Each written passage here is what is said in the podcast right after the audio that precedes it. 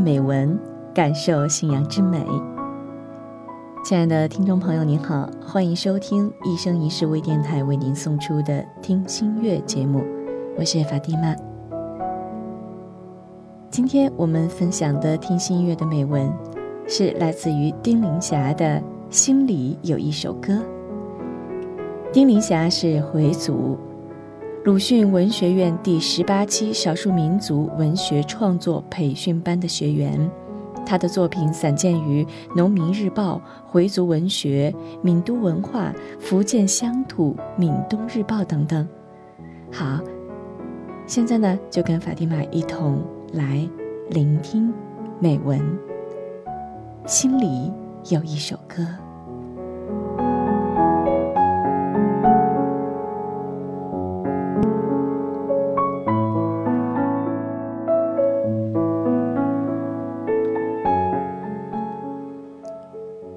念小学六年级的女儿说：“老师要求写有关民族的作文。”我说：“咱们是回族，只是福建古田的这支丁姓回族历史太久远，现在要说最早从哪里来，也说不出所以然了。”一筹莫展的女儿查百度时，我用手机播放了歌曲《父亲的草原，母亲的河》，其中有这样的歌词。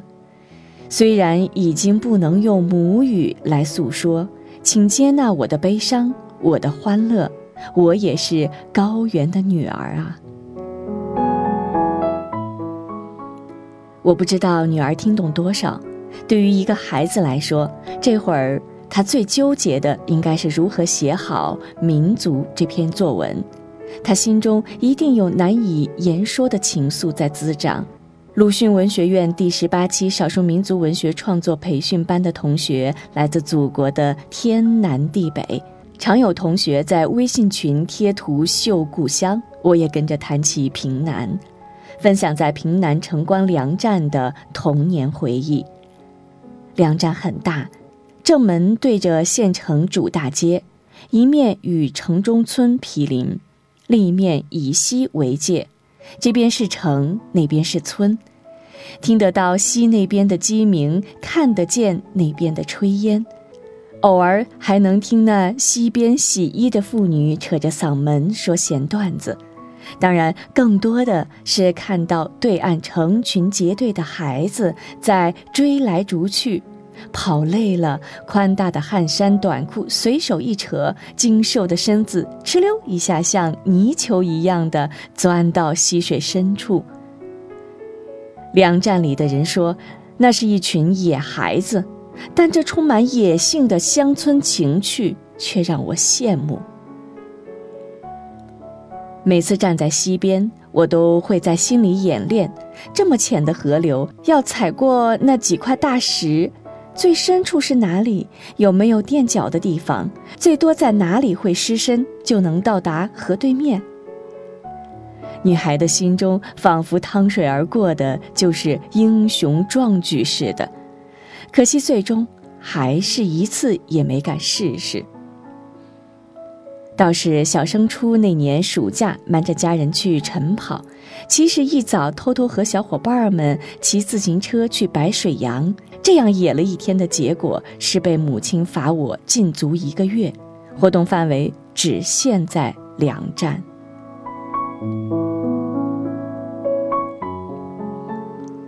好在城关粮站那么大，一座连一座的粮仓就是我的游乐园。粮仓里的麻袋叠得那么高，全是大豆、大米、玉米。我光着脚丫在一垛连一垛的麻袋上爬上爬下，更有时躲在麻袋间的缝隙中捉迷藏的小伙伴们怎么都找不到我，就连粮库门口运送粮食的运输带也常常被我们当滑梯玩。远方的同学惊叹：“别人当年正饥，你在米中游戏。”我恍然觉醒。托粮站的福，我的童年衣食无忧，在同时代中算得上奢侈了。粮站不仅盛满小城百姓的粮食，也盛满我童年美好的回忆，不知不觉成为我生活故土的标签。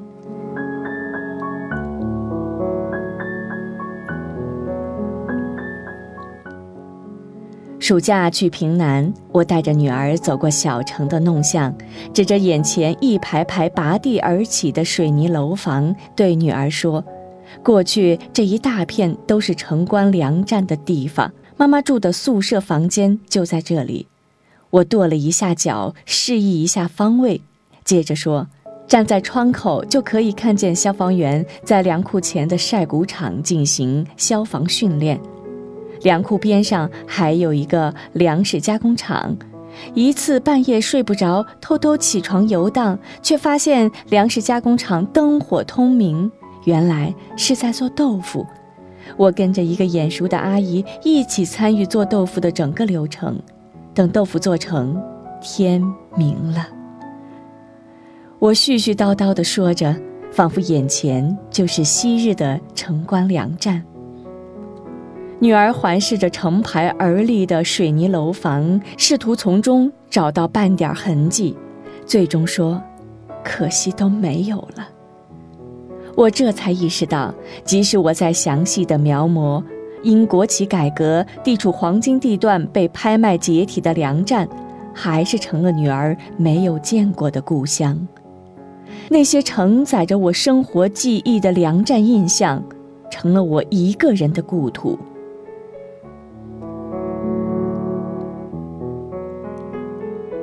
妈妈在什么学校念书啊？仿佛感受到我的忧伤，女儿换了个话题。我兴致又起，说在平南实验小学、平南一中念书，离这里都很近，那是五分钟不到就到学校。有时候睡懒觉起得迟了，扒了几口饭菜就跑去，常常嘴里的一口饭还没吞完，就到实验小学门口了。我用手比划着方向，仿佛终于找回一条自己的根，兴奋地说着往日的情形。女儿也很感兴趣，说去看看妈妈的学校吧。我比划的双手顿时触在半空中，数秒后悻悻收回。几年前，平南实验小学已经完成异地搬迁。有一次，我问候平南一位政协委员，他说正在平南一中调研整体搬迁的事情。我一急，说实验小学已经整体搬迁了，县里还要动一中的念头。我的母校就这样一个一个没了。他说他也不想，但没用。前不久，一位初中同学对我说，平南一中不久也要搬迁。至于什么地方，这个同学说，远到连平南本地人都说不出名字的地方。看来那个政协委员最后还是没能将我的母校留存。学校，母亲读的学校，女儿喜欢看母亲就读的学校，我想她一定是想看看母亲的学校比得上自己的学校吗？我喜欢他这样想，在对比中，他心中就有标尺，就会有过去、现在、未来，就有大格局。我也想带孩子去我的母校，虽然没有女儿现在就读的学校规模大，却一样是我们的学校。这里有汉族、回族，还有畲族，我连自己的梦都滋长在这里。我想和女儿分享我是如何励志、如何为了实现自己的理想而踏实前行的过程。虽然上学的路打死我也不会走错，可眼下我该带女儿走向哪里呢？代表生活故土的粮站已经解体，母校早被整体拆迁。时过境迁。只有我心依旧，拆得掉的是学校，断不掉的却是我学识的根。我牵起女儿的手，领着她走进搬迁后的新实校，研读墙上好德、博学、明智的校训，登上一百二十五级的一中台阶，向她诉说学校的过去、现在。描绘学校的未来。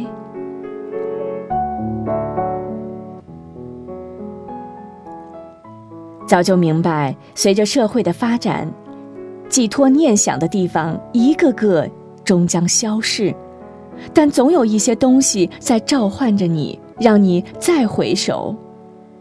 每隔一段时间我就会回平南小住几日有别地的朋友问我平南那么好吗？都玩什么？其实只是聊天散步，简单生活，却无比舒爽闲适。说不上缘由，只是因为在平南呼吸着这里的空气，心就安定。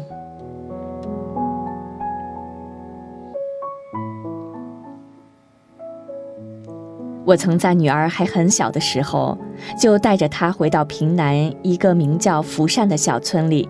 领着他缅怀宗祠里的祖宗，久久抚摸大理石上镌刻的捐款名单中已逝亲人的名字。女儿有些惊诧：“都没有姓丁的，怎么是我的祖先？”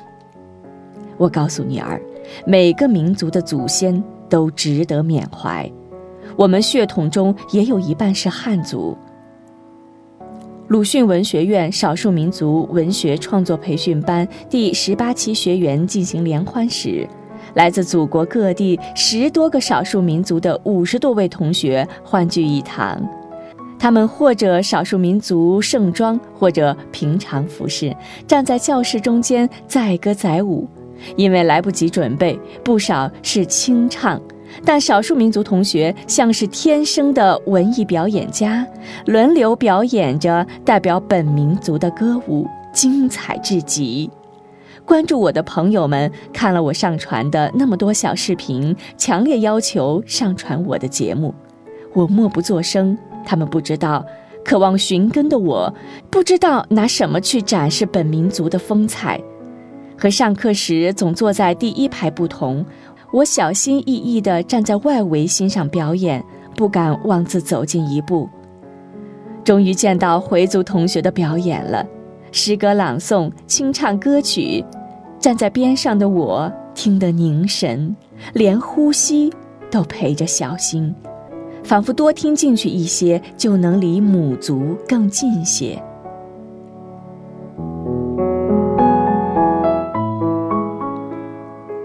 几个月后，我终于站在泉州清净寺前，望着这座全中国最古老的清真寺，内心渴望接近，双腿却踌躇不前。我怕自己的大汗淋漓，配不上它的清净纯洁；怕自己的风尘仆仆，配不上它的恢宏笃定。我在门外久久徘徊。让自己慢慢静下来，让尘埃落定，身子清爽了，才缓缓走近。我那么慢的走着，怕太快走完，就没有机会靠近一般。游客们看见礼拜堂门外写着“游客止步”，就绕道而行。我停下脚步，脱掉鞋子，笔直站立在门外。我那么坚定地站着，紧紧抿着嘴唇，极认真地看教民虔诚礼拜，看着他们朝向同一个方向跪拜。我的目光紧紧追随，仿佛自己也跟着似的。有游客在露天的古大殿里拍照，一位穆斯林说：“朝这个方向拍。”这是朝拜的方向，我连忙转向他指的朝拜的方向。露天寺院四周空旷旷的，只有巨大的石柱矗立着，简单恢宏，没有零碎的装饰，只露出坚定的本质。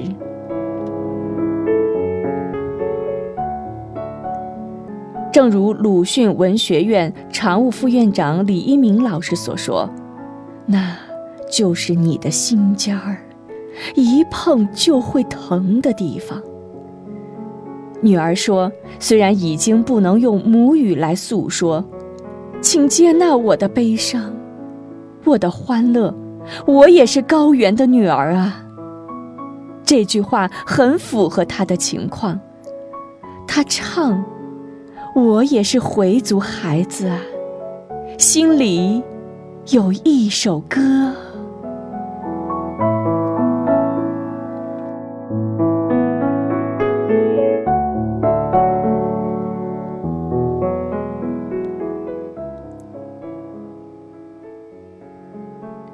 听众朋友您好，刚才我们听到的是来自于丁玲霞的美文《心里有一首歌》，希望这一首歌能够弹唱的更加美好，更加久远。好了，亲爱的听众朋友，今天的听心乐节目呢，到这里就结束了。感谢您的聆听，希望您继续关注一生一世微电台，关注一生一世微信公众平台，来及时了解我们的节目更新动态。云山啦，我们下期节目再会。法蒂玛，祝您晚安。